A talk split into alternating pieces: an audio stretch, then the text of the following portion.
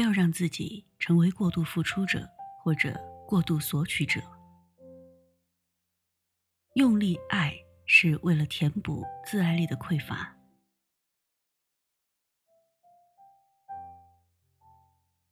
紫琳的男朋友魏松最初追她的时候，真的对她非常好，各种大大小小的贴心暖举，每天到家里来接送她去上班。其实他家到公司的距离并不远，反倒是男朋友这样接送，每天来回需要花上三四个小时。甚至紫菱都说不用这样了，对方却仍然坚持。这样过了几个月，他被感动了，然后他们就在一起了。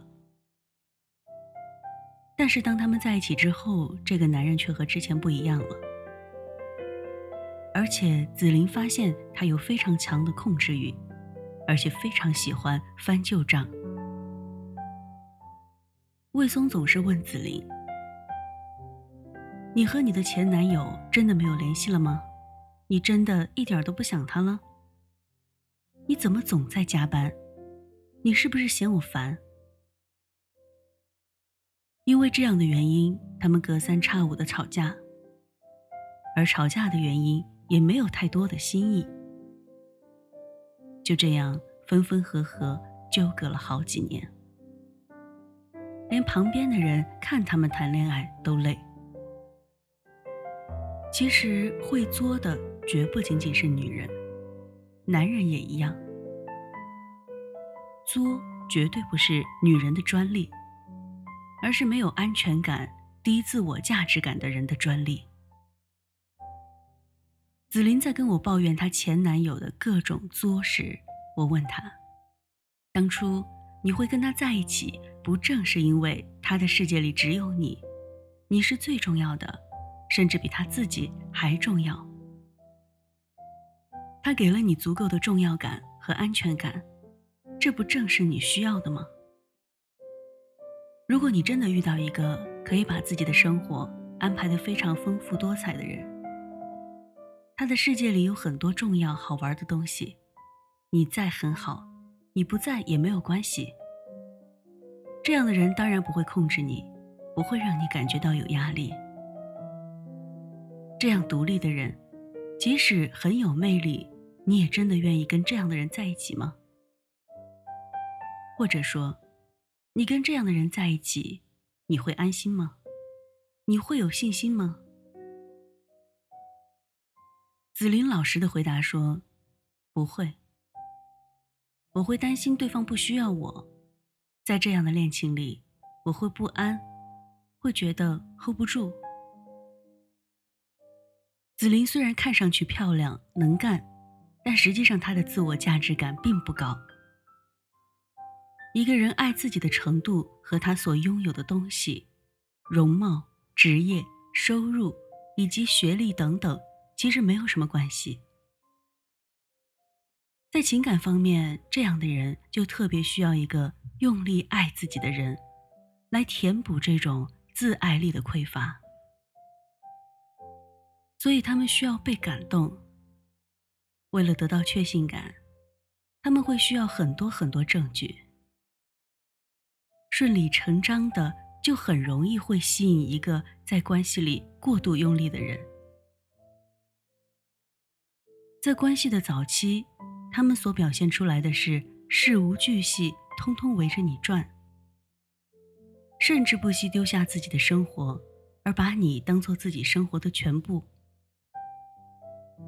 那些还想经营自己生活的人是承受不住这种期待压力的，他们会选择离开。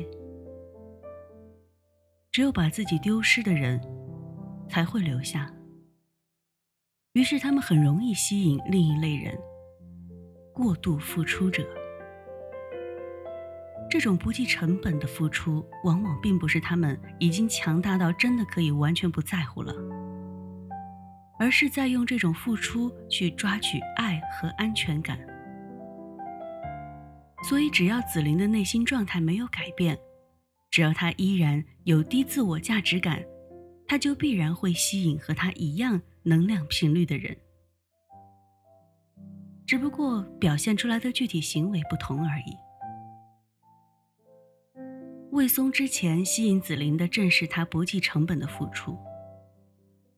魏松的低自我价值感让他在关系里变得卑微，所以才不断的自我压缩，停不下来的过度付出。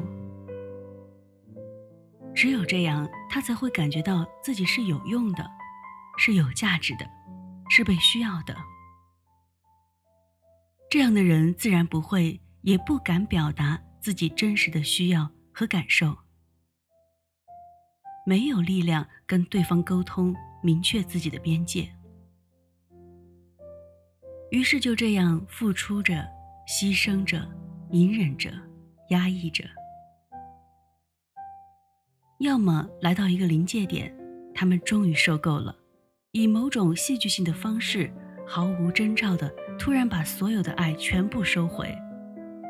以极其决绝的方式表达自己的愤怒和决心，然后关系中的角色就调转过来，压迫者变成了被压迫者，奴隶变成了奴隶主，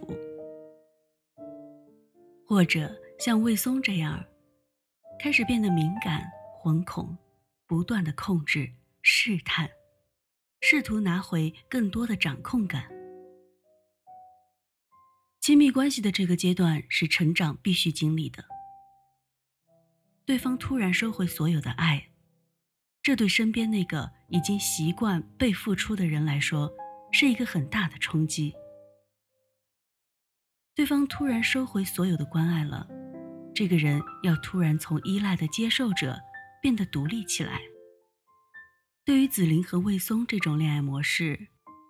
紫菱需要学习的是更多的尊重和接纳，减少平时对魏松的责备，放下自己的优越感，不再执着于自己必须处于优势地位的一个关系格局。